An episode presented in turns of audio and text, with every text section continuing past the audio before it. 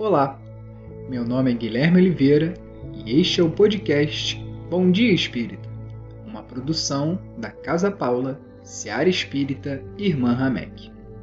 Hoje vamos ler e refletir sobre o capítulo 41 do livro Coragem, psicografado por Francisco Cândido Xavier e ditado por diversos espíritos. Capítulo 41 Confronto não temas do plano físico, projeto que não se constrói, terra desempregada, livro que ninguém lê, receita escondida, carro sem uso. São valores potenciais cuja significação desconhecemos. Igualmente, nos assuntos do espírito, amor sem demonstração, fé sem obras, instrução sem proveito, ideal sem trabalho, entusiasmo inerte assemelham-se a aparelhos e máquinas de cultura e progresso, cuja importância ninguém sabe.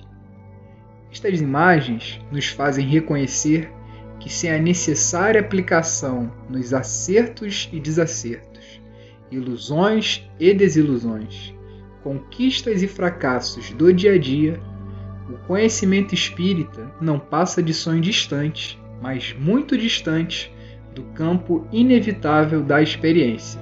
Albino Teixeira.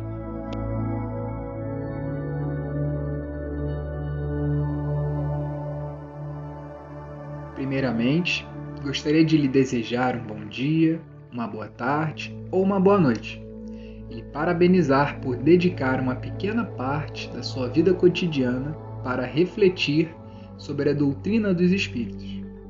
O capítulo de hoje foi ditado por Albino Teixeira, que, enquanto encarnado, atuou como médio no Rio de Janeiro e trabalhou durante anos na Federação Espírita Brasileira. Usando de alegorias, Albino Teixeira nos aponta diversos exemplos que, tanto no plano material quanto no plano espiritual, apontam situações nas quais podemos observar o resultado da inoperância carro que não é usado ou o livro que não é lido, nada criam e de nada se aproveitam. Da mesma forma que o amor não demonstrado ou o entusiasmo inerte. E como podemos lançar mão desses exemplos para a nossa reflexão sobre a doutrina dos espíritos? Ora, nós espíritas muitas vezes nos vangloriamos por termos respostas para diferentes questões cotidianas. Mas eu pergunto: como esse conhecimento é realmente utilizado. Nas aflições e nas dores diárias, utilizamos desse conhecimento ou nos murmuramos por mais uma prova imposta? O conhecimento sobre a imortalidade da alma e da pluralidade das existências nos acalenta ou nos agonia? Há uma passagem da Bíblia no Evangelho de Lucas que diz assim: aquele servo que conhece a vontade de seu senhor e não prepara o que ele deseja, nem o realiza, receberá muitos açoites. Mas aquele que não a conhece e pratica coisas merecedoras de castigo, receberá poucos açoites. A quem muito foi dado, muito será exigido, e a quem muito foi confiado, muito mais será pedido.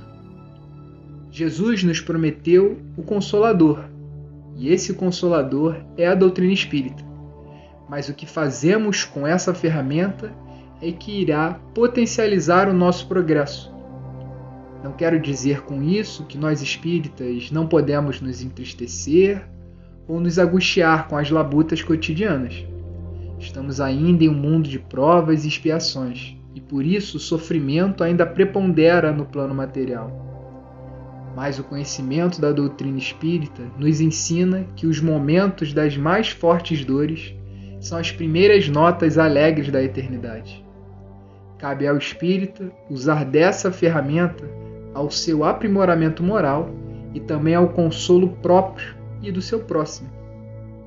E use o que lhe foi dado para consolar aqueles que não conhecem os ensinamentos de Jesus. Quem és tu que busca dizer a palavra do Mestre? O egoísta que torna-se mudo no momento de repassar o que sabe? O que se faz surdo a não ouvir os lamentos do teu semelhante? ou que se faz cegar as agonias daqueles que mais precisam.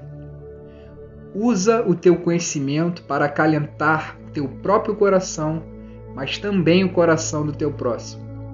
Uma palavra, um sorriso, um abraço pode ser suficiente a consolar um oceano de aflições. Estejam em paz e harmonia, graças a Deus.